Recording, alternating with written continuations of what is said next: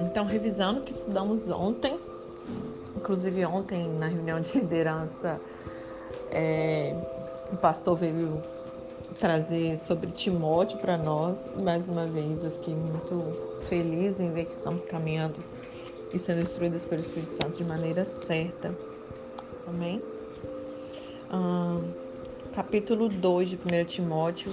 É como Timóteo ele teria posto em prática sua missão de manter a igreja de Efésios concentrada na sã doutrina e com isso ajudando ali os seus membros a crescerem em amor, né? Como que ele poderia colocar isso em prática essa missão? Primeiramente, ele enfatiza a necessidade dos crentes orarem pelos governantes, né? Que os cristãos vivam em paz na sociedade e que eles disseminem o evangelho. Nos cultos, os homens devem manter a santidade e unidade, enquanto que as mulheres, elas tinham que estar em traje decente, devendo se portar de maneira apropriada. Numa passagem bastante questionada, o apóstolo lhe parece restringir o papel das mulheres diante dos que têm autoridade de ensinar na igreja. Essa orientação de Paulo ela está fundamentada em argumentos muito mais teológicos do que culturais. Vemos o versículo chave do capítulo 2 que ele ainda nos une em uma aplicação pessoal e quando os cristãos honestamente discordam sobre a interpretação de uma passagem, eles devem analisar ambos os lados e então fazer o que mais for agradável a Deus. Então, os destaques do capítulo 2, em primeiro lugar, a oração. Né? Ele começa o capítulo falando sobre isso. A expressão antes de tudo, ou em primeiro lugar, ou antes de tudo, indica essa questão da prioridade da oração nas atividades da igreja. Nesse versículo são grafados quatro das sete palavras no Novo Testamento sobre oração. No original, né? Des, desses, que é uma expressão de desejo ou necessidade. É, proseu, proseuche, que é um termo geral para as orações em público ou em locais privados. Um outro termo é enteuches, eu acho que eu tenho que fazer aula de grego, de aramaico, sei lá o que, para eu aprender a falar essa palavra, gente. e essa palavra ela sugere uma oração corajosa, mais conversacional, assim, né? Confiante de acesso a Deus. E a última é Eucaristia, que significa dar graças, tá bom? E aí ele fala no verso 2 sobre essa questão da oração em favor das autoridades.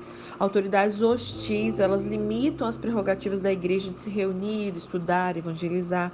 E aí Paulo exorta que se ore por todas as pessoas investidas de autoridade, para que essas permitam liberdade de expressão da fé cristã. E ele vai falar do que é o desejo de Deus no verso 4. Há uma diferença entre os desejos de Deus e o que efetivamente acontecerá. Lembra que a gente estava falando sobre a soberania? O fato de ser a vontade de Deus, infelizmente, nem sempre acontece. Parece contraditório, né? Mas não é. Mas por conta da escolha de Deus em se limitar, entendo o que eu estou querendo dizer, né? Em permitir que a gente faça algumas escolhas e isso muitas vezes vai contra aquilo que é a vontade dele. Então, infelizmente, nem sempre a vontade que é Deus, que é boa, perfeita e agradável, vai acontecer, né? E é essa diferença. A morte de Cristo, por exemplo, ela fornece a base para a salvação da humanidade, ainda que nem todos vão acreditar, nem todos vão ser salvos, apesar dele ter morrido para que todos sejam salvos né? Ao orarmos pelos amados não convertidos, nós devemos nos lembrar que Deus deseja que todos sejam salvos. Né? Então é uma maneira interessante de você orar a palavra. Às vezes tem um familiar, pai, eu sei que é da tua vontade, que todos sejam salvos e cheguem ao pleno conhecimento. Eu te agradeço pelo meu familiar X ou Y sendo alcançado pela tua palavra. Que onde quer que ele vá, que levante pessoas, que às vezes não vai ser através de nós, vai ser através de um outro irmão, de uma outra igreja, de outro lugar. Amém? Por conseguinte, estaremos orando em consonância com a sua vontade. Devemos também nos lembrar de usar a liberdade que temos debaixo do nosso governo para divulgar livremente o Evangelho. Ele menciona sobre um só mediador, né? basicamente o um mediador, que no original é mesites, é uma pessoa que se interpõe entre duas partes para restaurar ou promover paz. Esse é o mediador. Ao dar-se a si mesmo em resgate por todos, Jesus ele se qualificou para o papel de mediador entre Deus e a humanidade. Somente ele pode nos unir a Deus. Né? Ele vai falar do resgate no verso 6. É, basicamente, deixa eu ver, a palavra original é antilitron, que no Novo Testamento só é encontrada nesse versículo. Então, em toda a palavra, onde está escrito resgate, em outros lugares é uma outra palavra no original. Foi traduzida no português para resgate, mas no original não é resgate, tem né, um significado diferenciado. Então, o resgate como antilitron só foi encontrada nesse, nesse versículo, 1 Timóteo 2,6, né, que significa o preço da redenção de uma pessoa, que ele fala, o qual se entregou a si mesmo como resgate por todos. Então, o significado no original é o preço da redenção por uma pessoa. E ele fala que somos limpos e compromissados, nós devemos orar levantando mãos santas. O compromisso ele é expresso no ato da oração, na pureza moral e na unidade da comunidade. E aí a gente viu, né, do verso 9 ao 10, ele falando com relação aos trajes das mulheres. A admoestação de Paulo, ela não impede a mulher de se vestir de maneira elegante, conforme eu falei para vocês ontem, mas tão somente de utilizar, não usar o vestuário para chamar a atenção, entende? A mulher, a, melhor maneira, né, de uma pessoa, tanto homem quanto mulher, hoje em dia os homens muitas vezes estão até mais extravagantes, né, no padrão do mundo, é, de expressar a sua individualidade através de boas obras que evidenciam um caráter piedoso. Então, a sociedade da época, como na nossa também, parece que pressionava as mulheres que elas se vestissem como objetos sexuais, bem igual hoje em dia, né? Assim também, os seus valores e qualificações eles foram determinados pela habilidade de estimular a sexualidade dos homens.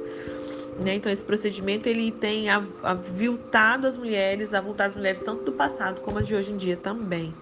E ele fala da questão do em silêncio, com toda a submissão. A expressão aqui no original, no grego, é existia, que é traduzida aqui como quieto e como silêncio, no versículo 12. Significa uma atitude. É, não quer dizer que está mandando a mulherada calar a boca. No original, a palavra no grego, no original, significava que elas tivessem uma atitude receptiva, tranquila, que promove aprendizado. Eu não sei vocês, mas eu tenho uma amiga que eu tenho muita dificuldade em conversar com ela. Porque ela não para para ouvir.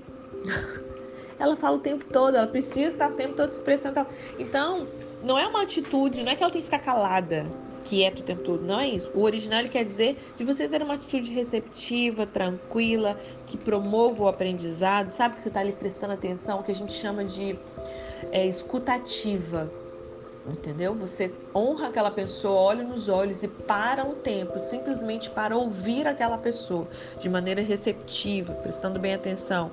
Nada aqui sugere uma submissão a qualquer capacidade intelectual ou espiritual, tá bom? E aí no verso 2 ele vai falar de ensine ou exerça autoridade. Os dois estão associados. Ensinar com autoridade.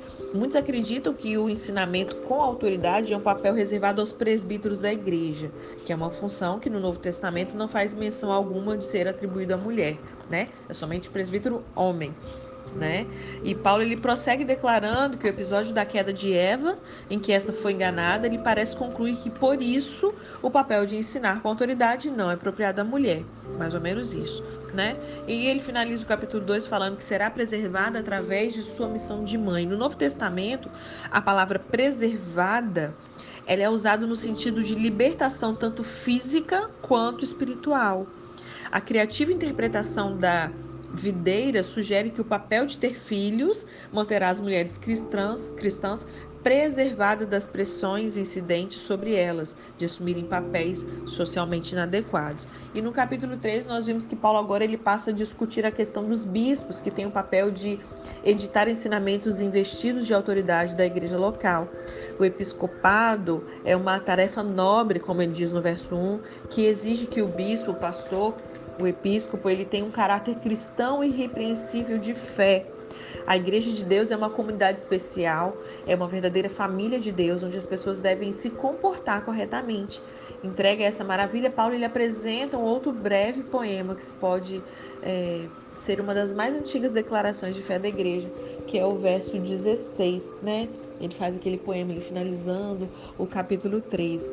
Então a gente vê o versículo chave desse capítulo 3 é maravilhoso além do que imaginamos, assim é o Senhor. Aplicação pessoal, não ande na ponta dos pés uma catedral, não caminhe, mas caminhe com cuidado na igreja de Deus. O negócio não é o templo físico, mas você entender a reverência que é necessária e assim vai, né? E aí, com relação ao episcopado, a palavra aqui no original é episcopos, né? Que é bispo, em um estudo de textos do Novo Testamento, ele sugere que é usada como sinônimo de presbíteros e ancião, para se referir a essa mesma pessoa, o mesmo cargo, tá? É, com relação ao que ele consta no, no verso 2 sobre esposo de uma sua mulher, a interpretação da frase é de que está eliminada a possibilidade de uma pessoa divorciada exercer essa função, entende? Então, por quê?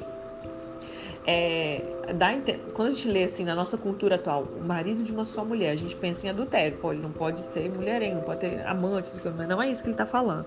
O ideal, né, é que ele não fosse a pessoa que vai cumprir, exercer essa função, é que essa pessoa não fosse divorciada.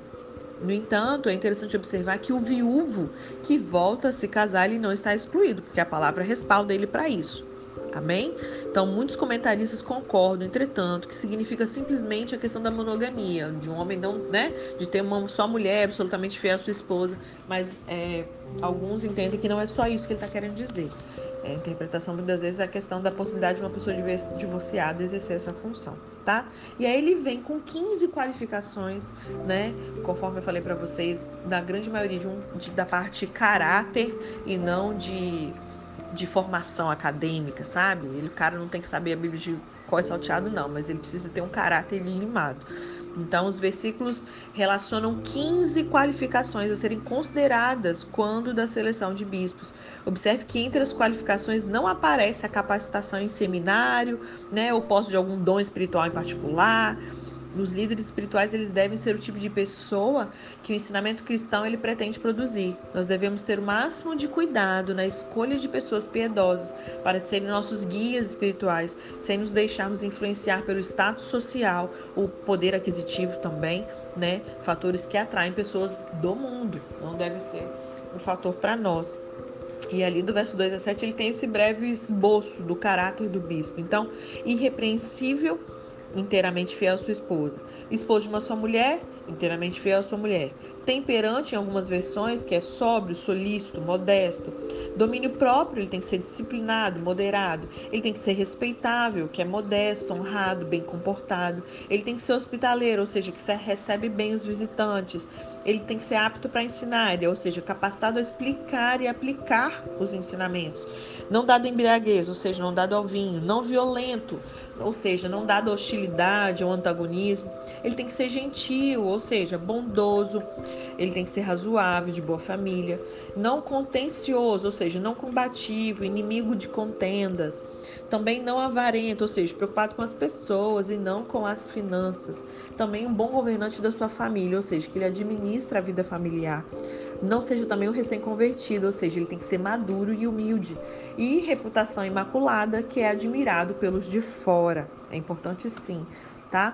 E aí ele fala no verso 8 e no verso 11 que eles sejam respeitáveis. A palavra usada tanto no verso 8 quanto no 11, no original é seminus, é encontrada quatro vezes no Novo Testamento. Três delas é nas epístolas pastorais, que são 1 Timóteo, 2 Timóteo e Tito, né?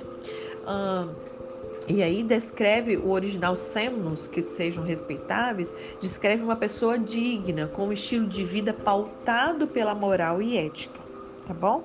Com relação a diáconos, do verso 8 a 13, esse cargo, cuja função é, é bem mais ilustrada lá em Atos, que nós estudamos, né? Também deve ser preenchida por pessoas que são avaliadas, em primeiro lugar, por suas qualificações espirituais e de caráter.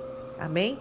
Com relação a mulheres, que ele fala no verso 11, no grego, deixa eu ver aqui, 3,11, ele fala como as mulheres igualmente sejam dignas. Né? É, no grego, a palavra gine pode significar ambos, mulher e esposa. Por isso é possível que, no caso, o apóstolo esteja se referindo ao diaconato e não às esposas do diácono, tá? Febe mesmo, que é a mulher mencionada lá em Romanos 16:1, sem dúvida, ela desempenhou esse cargo, ela era uma diaconisa. No contexto, contudo, é bastante provável que esse versículo em particular esteja se reportando às esposas do diácono. Entenda, não necessariamente a esposa de um, de um diácono é diaconisa, a não ser que ela tenha sido ungida para tal. Então, por exemplo, meu marido foi ungido diácono, eu não, eu sou esposa do diácono, não sou diaconisa. Tá bom? Porque nos versos de 8 a 10 e de 12 a 13 claramente se referem aos diáconos homens, tá bom?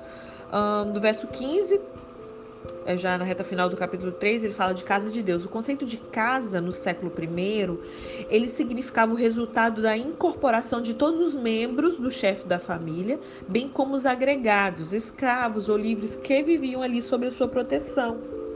É o singular relacionamento da igreja com Deus, como uma casa formada exclusivamente de filhos que fazem o sustento e esteio da verdade. Se desempenhamos papel significativo como esse, nós precisamos estar certos de que optamos por líderes que desempenham a beleza da verdade de Deus nas suas vidas e nos conduzirá por esse mesmo caminho. E ele finaliza o capítulo 3 falando do mistério da piedade. Jesus em si mesmo, ele é a única mensagem, bem como o objeto de fé da igreja. Amém? Então vamos ler o capítulo 4 de 1 de Timóteo. Ele vai dar algumas instruções aqui a Timóteo. O Espírito diz claramente que nos últimos tempos alguns abandonarão, apostatarão da fé e seguirão espíritos enganadores e doutrinas de demônio. Então você não se escandalize quando no meio da nossa igreja, né, pessoas começam a abandonar a fé e, serem é, é, seguirem espíritos enganadores e doutrinas de demônio. Já era de se esperar, está na palavra. Amém? Tais ensinamentos vêm de homens hipócritas e mentirosos que têm a consciência cauterizada. Isso é, é muito profundo e complexo, tem muito assunto para a gente conversar sobre isso, né? Então vamos falar aqui de maneira superficial. Então, essas pessoas estão com a mente cauterizada. Isso é uma ação maligna na mente dessas pessoas para que elas assim. É, procedam. Né? E ele vai falar de algumas situações, ele fala, e proíbem o casamento e o consumo de alimentos que Deus criou para serem recebidos com ação de graça pelos que creem com essa verdade. Verso 4, pois tudo que Deus criou é bom e nada deve ser rejeitado, se for recebido com ação de graças, pois ele é santificado pela palavra de Deus e pela oração. Então, se um troço, você não sabe a procedência, foi consagrado, sei lá o que, meu amor, você orou, deu graças ao Senhor, aquilo passa a ser santificado pela palavra de Deus e pela oração. É o que a palavra diz e a gente já estudou isso antes em Coríntios também, né? Se você transmitir, verso 6, essas instruções aos irmãos, você vai ser um bom ministro de Cristo, nutrindo com as verdades da fé e da boa doutrina que tem seguido. Rejeite, porém, as fábulas profanas e tolas no grego é fábulas profanas e de velhas, né? Que em algumas versões vai estar escrito. Exercite-se na piedade, o exercício físico. Olha como é que é interessante, né? Ele está falando de um assunto, eu morro de rir, porque várias vezes o Paulo está falando de um negócio, de repente parece que ele muda de assunto, mas ele não está mudando de assunto. São algumas instruções muito claras e olha o que ele fala com relação à atividade física, né? Ele fala, olha, o exercício físico ele é de pouco proveito. Aí tem gente que usa essa desculpa aqui para cuidar só do espiritual, porque a palavra diz que o exercício físico é de pouco proveito. Ah, irmão, pode usar desculpa deixar de ser preguiçoso, né? Negligente com a saúde, né? Como muitas vezes nós somos, eu me incluo nisso. Então, o fato de eu falar que é pouco proveitoso, não estou falando que não é proveitoso. Independe dele. Aqui é porque, para eu falar entre pouco e muito, é uma medida de comparação. Eu estou comparando alguma outra coisa que é mais proveitosa do que isso. Não quer dizer que isso não seja proveitoso. Entende? O que ele está falando é que, hum, comparando com o que ele vai falar aqui, que é da piedade, ele é pouco, pouco proveitoso. A piedade, porém, para tudo é proveitosa porque tem promessa da vida presente e da futura. Esta afirmação é fiel e digna de plena aceitação. Se trabalhamos e lutamos, é porque temos colocado a nossa esperança no Deus vivo, o Salvador de todos os homens, especialmente dos que crerem. Ordene e ensine essas coisas. Ninguém o despreze. É que ele vem falar daquela questão dele ser novo, né? Ele é muito jovem. E ele fala: olha, fica atento, Timóteo, não, que ninguém te despreze pelo fato de você ser jovem, mas seja você um exemplo para os fiéis. Eu e você, nós temos que querer ser exemplo. Precisamos ser como Timóteo, gente. Um exemplo em quê? Ele vai mencionar algumas coisinhas que servem de parâmetro para mim e para você. Nós precisamos ser fiéis na palavra no procedimento, no amor, na fé e na pureza.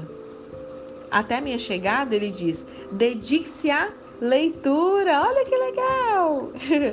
então, até eu chegar, Timóteo, dedique-se à leitura pública da Escritura e à exortação e ao ensino. É isso que eu tenho feito aqui com vocês, que o Senhor colocou esse presentão para nós, né? Eu faço para vocês, mas é engraçado que gente, várias vezes, seja aqui com vocês ou fluindo no, no meu chamado mesmo assim, fora, nos bastidores, né? É, naquilo que o Senhor me chama. Quantas vezes é, vem algumas demandas para mim pelo WhatsApp mesmo, às vezes não dá para eu encontrar com a pessoa pessoalmente. E aí é, depois eu paro para ouvir os conselhos. Só um minutinho. Peraí, meninos. Eu acho que é o Matheus. Tem alguém chamando lá na porta. Vocês podem ver, por favor? Eu acho que é o Matheus. Vocês podem ver quem tá chamando lá na porta, por favor? A gente vai sair, tá bom? Desculpa, meninos. Porque tem um vizinho aqui que é uma pensa. Aleluia. Vamos continuar. E o que, eu tava falando, Jesus? Ah, e aí às vezes é, pode parecer que eu tô aqui, né? Só eu ensinando para vocês, exortando e tal. E, né, quando eu tava falando, quando eu faço isso em outras ocasiões, é muito interessante, porque primeiro eu vejo que realmente eu não tenho como receber a glória para mim, porque quando eu me ouço, eu falo, impossível ter essa sabedoria dentro de mim. Da onde veio esse entendimento? Da onde veio esse conselho tão sábio? Porque se da minha vida eu não consigo dar jeito, como é que eu dou jeito na vida dos outros? Sabe, desde muito nova o Senhor colocou isso em mim. E eu não tinha esse entendimento. Hoje eu já entendi. Hoje eu já sei qual que é o meu dom ministerial, eu já sei qual é o meu chamado, eu sei a unção que flui através da minha vida, então fica mais fácil, né? Mas quando eu não sabia, eu pensava somente que eu tinha que ser psicóloga, porque eu era uma pessoa que ouvia as pessoas, eu sempre fui de dar aconselhamento, eu sempre... mas eu não entendia, mas hoje eu entendo. Então, quantas vezes a gente acha que a gente está dando e realmente melhor é dar do que receber, mas eu recebo quando eu dou. E quando eu é, aconselho alguém, passo alguma instrução, alguém me procura pedindo conselhos, né, para saber qual a visão que eu tenho com relação a uma situação específica, eu depois eu ouço aquilo que eu mandei para a pessoa. E como que eu aprendo comigo, que na verdade não é comigo, é com o Espírito Santo, porque quem falou não fui eu, foi o Espírito, né? Então, assim, eu, como eu aprendo? Então, quando eu tô falando essas coisas aqui com vocês, é muito engraçado que eu tô ensinando para mim mesma. É muito gostoso. é, e continuando, ele fala o seguinte: eu gosto muito dessa passagem de Timóteo, eu fui muito ministrada sobre ele lá no seminário, né? E ele fala: olha, não negligencie, eu amo esse verso 14. 14. Não negligencie o dom que lhe foi dado por mensagem profética com imposição de mão dos presbíteros, ou seja, dos líderes. E aí eu falo para vocês, não negligencie o dom que vocês receberam, seja com imposição de mãos, com uma mensagem profética, um, ou um testemunho interior, ou um chamado pastoral. Seja diligente. Depois pesquisa. Eu vou dar um dever de casa. Vai para o dicionário, pesquisa, futuque o significado de negligência. Então ele fala para você não negligenciar o dom. E sobre diligência, sobre ser diligente. Ele fala para você no verso 15 ser diligente nessas coisas. Dedique-se inteira, inteiramente. Olha a importante do que ser íntegro. Não sei se vocês sabem o que significa isso no original. É um negócio assim. Vamos dar um exemplo. Eu peguei uma taça de cristal lá em Paris e mandei para cá. Ela vai vir numa caixa, toda protegida, não sei o que. Ela precisa chegar aqui íntegra, é inteiro, sem nenhuma rachadura, sem nenhuma quebra, inteira. Isso é íntegro. Então, é, o Senhor ele quer que eu e você a gente se dedique de maneira íntegra, inteiramente. Não adianta ser parcial. Não adianta você querer dar o que sobra. Não adianta, sabe assim, ai meu Deus, não sei o quê. Sabe assim, primeiro é isso tem que rasgar dentro de mim de você. Seja diligente nessas coisas. Para ele falar para ser diligente, é porque muito facilmente isso se perderia, a gente se distrairia, a gente faria não é que é de qualquer jeito, mas entendam o que eu estou querendo dizer. Eu creio que o Espírito Santo vai fazer até calçar aí, né? Então, ele fala: olha só, seja diligente nessas coisas, se dedique, ou seja, tem um esforço da minha e da sua parte. Você precisa colocar, a dedicar é gastar tempo, atenção, dar prioridade inteiramente a elas. Para quê? Para que todos vejam o seu progresso. Para quê? Para você se achar, nossa, olha como a Maíra evoluiu, olha como a Ana Paula agora, olha como a Le... Não é isso. Porque quando isso acontece, é dado graças ao Senhor. Porque quando alguém chega para te elogiar, reconhecer e te honrar, você faz o quê? Toda glória seja dada ao nome do Senhor. Graças a Deus, porque é Ele. O poder dele se aperfeiçoa na minha, na minha fraqueza. A graça dele me basta. Não sou eu, mas é Ele através de mim. É o poder dele que opera em nós, né? E ele finaliza o capítulo 4 dizendo, é, no verso 16: Atente bem para a sua própria vida e para a doutrina, perseverando nesses deveres, porque agindo assim, você salvará tanto a si mesmo quanto aos que o ouvem. Pensa num versículo poderoso. Na verdade, esse capítulo é incrível, mas a partir do, do verso 14, o 14, o 15, 16, esses três versículos. 14, 15, 16, 13, 16. Esses três versículos são de um poder muito incrível. E o que é muito interessante, gera, nunca para em nós. Quando eu faço assim, ele fala assim, então se eu for ler de, ao contrário, né? Às vezes isso nos ajuda muito no entendimento. Então, ó, para que se eu fizer tudo isso, eu vou estar salvando a mim, mas isso não vai parar em mim, mas também aqueles que me ouvem. Se eu fizer o quê? Se eu perseverar nesses deveres, quando eu ajo assim, quando eu me atento para minha própria vida e para a doutrina, quando eu me dedico inteiramente a essas coisas, sou diligente, quando eu não negligencio o dom que me foi dado, quando eu me dedico à leitura da escritura, à exortação e ao ensino, é isso que acontece. Eu vou estar salvando não só a mim, mas aqueles que também vão me ouvir. Eu vou alcançar outros. Nunca é sobre nós. Amém? Amanhã a gente lê o capítulo 5, que acho que é com relação às viúvas, algo assim. Deixa eu ler agora aqui na versão a mensagem, esse capítulo 4. Vamos lá, finalizar. Ensine com a vida. Esse é o título nessa outra versão. Muito bom. O Espírito ele deixa claro que à medida que o tempo passa, alguns desistirão da fé para seguir ilusões demoníacas ensinadas por profissionais da mentira. Esses impostores, eles mentem tão bem e há tanto tempo que eles perderam toda a noção da verdade. Eles vão proibir casamento, outros vão dizer que não se pode comer esse ou aquele alimento, que é uma comida perfeita e boa que Deus criou para ser ingerida com alegria e ação de graça pelos que conhecem a verdade. Tudo que Deus criou é bom e deve ser recebido com gratidão. Nada deve ser rejeitado ou jogado fora. A palavra de Deus e as nossas orações tornam santo tudo o que faz parte da criação. Você foi criado na mensagem da fé e se orienta por ensinos saudáveis. Agora passe adiante esse conselho aos seguidores de Jesus e você será um bom servo dele. Afaste-se de histórias tolas que se disfarçam de religião. Exercite-se diariamente em Deus. Por favor, nada de uma flacidez espiritual. Isso aqui serve para o físico e para o espiritual, amém? Exercitar-se numa academia pode parecer que é inútil, mas a vida disciplinada em Deus, ela é mais proveitosa e deixa você em forma hoje e para sempre. Você pode acreditar. Guarde isso no seu coração. É por isso que nos lançamos de corpo e alma nessa aventura. Nós confiamos no Deus vivo, Salvador de todos os homens e mulheres, especialmente dos que creem. A preocupação dominante aqui das epístolas pastorais é com o ensino saudável. Não sei se vocês repararam isso. A principal responsabilidade que foi otorgada a Timóteo em Éfeso era ensinar uma verdade saudável, que é a semelhança de uma boa comida, né? Que faz que a gente tenha um corpo saudável. As palavras em Éfeso estavam doentes. As fofocas, boatos eram desenfreados. E de igual maneira, histórias fantasiosas, genealogias mirabolantes, enfim, muitas coisas que levavam à tolice. Éfeso estava infectado, infectando o povo na igreja com uma doença insidiosa. É importante que vejamos Timóteo não tanto como um defensor da ortodoxia, mas como alguém que pregava palavras sólidas da verdade, de tal modo que as pessoas pudessem se tornar novamente saudáveis. E ele diz para ele: transmita essas palavras, ensine todas essas coisas e não permita que ninguém o despreze pelo fato de você ser jovem. Ensine os cristãos com a vida. Então eu e você nós precisamos ensinar as pessoas não com palavras, mas é com a nossa vida. Nós somos verdadeiras cartas vivas. Amém?